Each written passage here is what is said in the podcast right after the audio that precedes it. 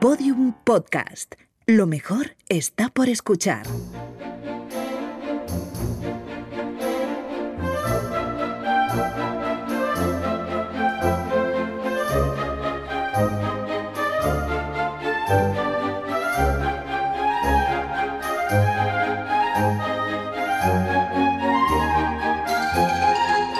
La redada. Si Netflix existiese en los años 60, A Sangre Fría de Truman Capote hubiese sido seguramente una de sus series estrella.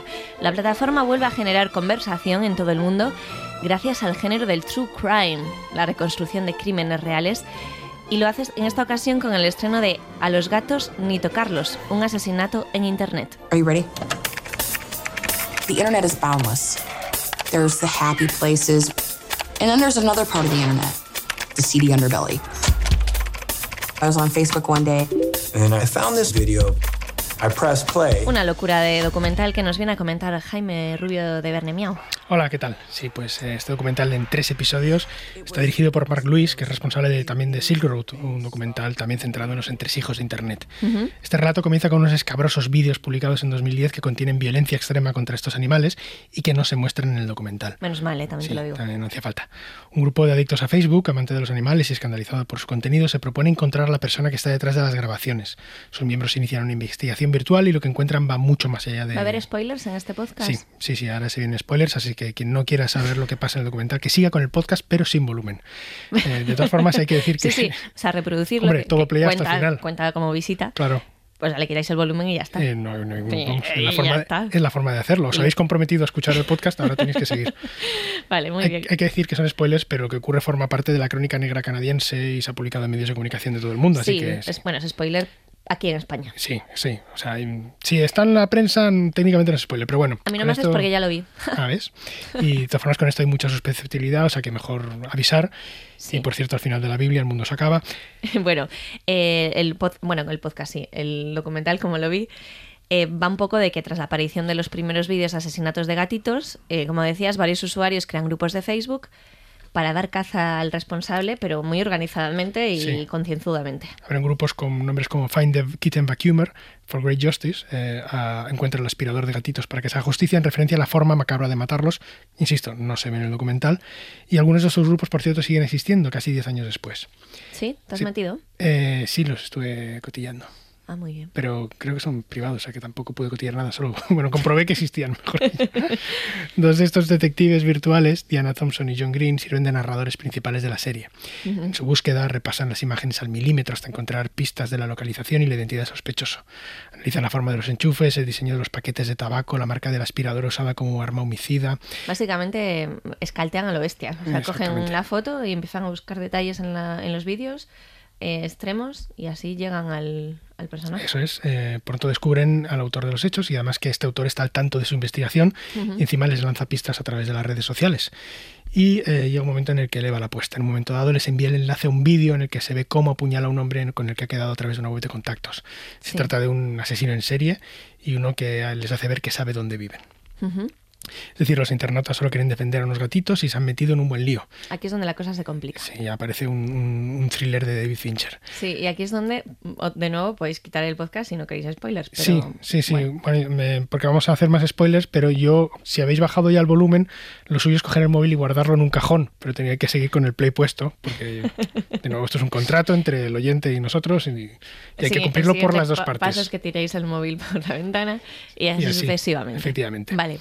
En el juego que plantea el psicópata a los internautas no oculta su identidad, pero sí su paradero. Se trata del canadiense Luca Rocco Mañota, que entonces era un veinteañero aspirante actor y modelo.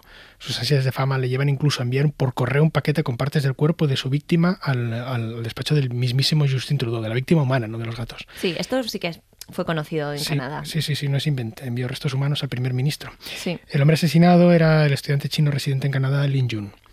Los investigadores aficionados, Diana Thompson y John Green, y sus ordenadores eh, están en Estados Unidos y con, este, con estos ordenadores rastrean al asesino que reside en Canadá, primero en Toronto y luego en Montreal, y pasa por París y Berlín en su ida a través de Europa. El deseo de Mañota, capturado en 2014, era el de entrar en el club de Kemper, Son of Sam, Ted Bundy y otros célebres asesinos en serie. Y en cierto modo lo consiguió. Sí, bueno, tiene un documental. Eh, claro, Sí, lo que no cuenta el documental es que además, eh, eh, porque Héctor Llanos, que escribió el tema para nosotros en Verne, eh, es que Mañota está casado desde 2017 con otro preso y escribe decenas de cartas públicas desde su celda en busca de atención. Entre ellas, para quien quiera creer en su palabra, explica que, que su vida entre rejas es similar a la de un spa. Eso lo llegó a recoger el diario Toronto Sun en 2015.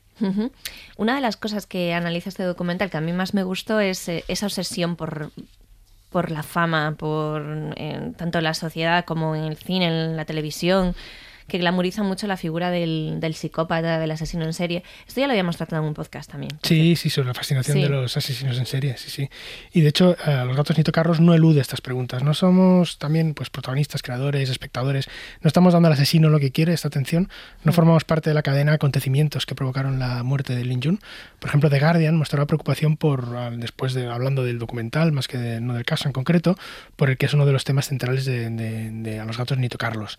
Y decían, inquieta profundamente que un hombre que cometió un crimen horrible solo para ganar notoriedad haya sido sacado de la oscuridad para ser celebrado en un programa de Netflix. Sí, total. También lo decía Benjamin Shu, eh, el mejor amigo de la víctima, en un momento de, la propia serie. Lo realmente triste es que todo el mundo está hablando del asesino y nadie ha recordado nunca a Jun. Eso no es justo para mi amigo, no se merece eso. Vamos, que el documental al final habla de todo menos de gatos. Sí, sí, pero bueno, eh, también... Sí, sí, los gatos están ahí, pero... Pero no, pero Sí, claro. Sí. Bueno, Jaime Rubio de Verne, muchísimas gracias. Gracias a vosotros. Un beso, chao. Bueno, pues hasta aquí el podcast de hoy, pero antes de marcharnos, vídeos. ¿Soy la única persona del mundo a la que Facebook le pone recurrentemente vídeos de gente peleándose y de coches chocándose? ¿O os pasa todo el mundo? Es una pregunta seria, ¿eh? Bueno, pues esperamos vuestras respuestas a través de los canales habituales que tenéis para contactar con nosotros, como es el correo postal La Paloma Mensajera y las notitas debajo de las tapas de los yogures. Un saludo de Lucía Taboada, Juan López y Juan Aranaz. Adiós. Todos los episodios y contenidos adicionales en laredada.com. Síguenos en Twitter arroba redada y facebook.com barra laredada podcast.